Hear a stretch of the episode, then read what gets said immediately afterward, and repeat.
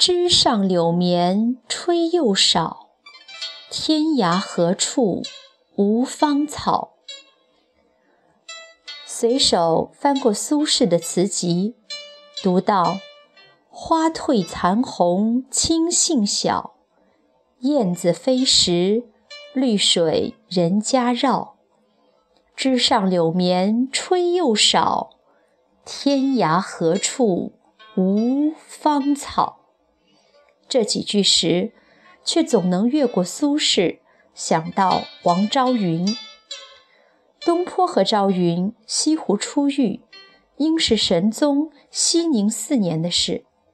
东坡被贬为杭州通判，是府官，只负责审案，公务并不繁重。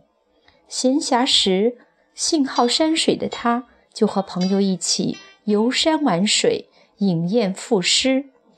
生性洒然、不拘形迹的东坡，在杭州的灵山秀水中乐陶陶地过。一日宴饮时，他遇见了轻盈曼舞的王昭云。他的妻子总姓王，或许他真的与王氏缘深。那时的昭云形容尚小，只十二岁，因家境清寒。自幼沦落在歌舞班中，虽身量不足，却别有一段自然的风流态度。他看得入神，这个女子仿佛在很久以前就见过。碍于身份，又不好录得太明，只淡淡一笑，止之。心思却有一缕总被绊住了，心有挂碍。游船赴饮宴，他又见着了他。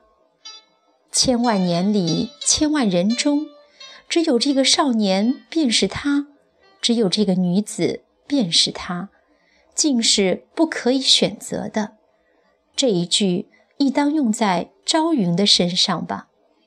抱歉，这一次，东坡的一双眼再也离不开换作素妆的朝云了。朋友看出门道来，叫他赋诗。东坡脱口便是：“水光潋滟晴方好，山色空蒙雨亦奇。欲把西湖比西子，淡妆浓抹两相宜。”朋友们轰然叫妙，以解其意，便有人暗中将朝云买下，送至苏府。这时朝云尚懵懂不解，他还太小，不明白这些大人们撰文的奥妙。可是数年后，他却在苏轼和苏夫人的调教下，成了一个识词解意的如夫人。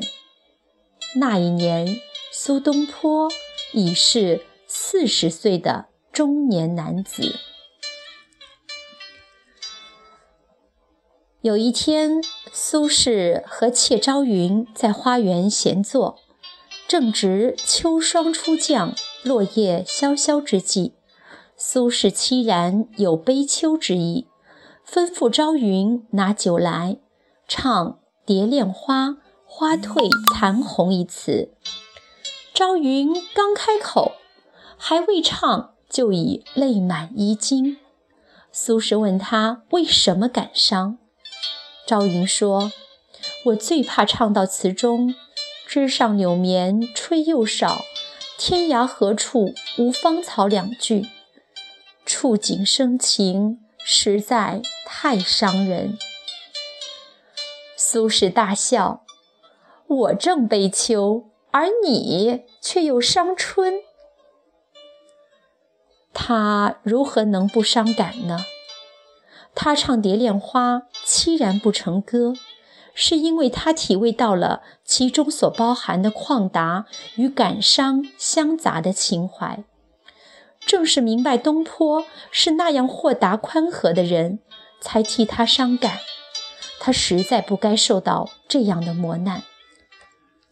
朝云待子瞻亦如黛玉待宝玉，世皆言黛玉爱哭，却不知她的泪总是为怜惜宝玉而落，不是为了自己。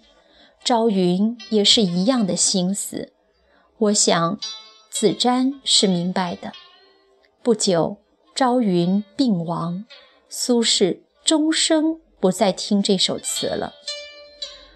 在苏东坡的花甲之年，被贬往南蛮之地的惠州，眼看运势转下，难得再有起复之望，身边众多的侍儿姬妾都陆续散去。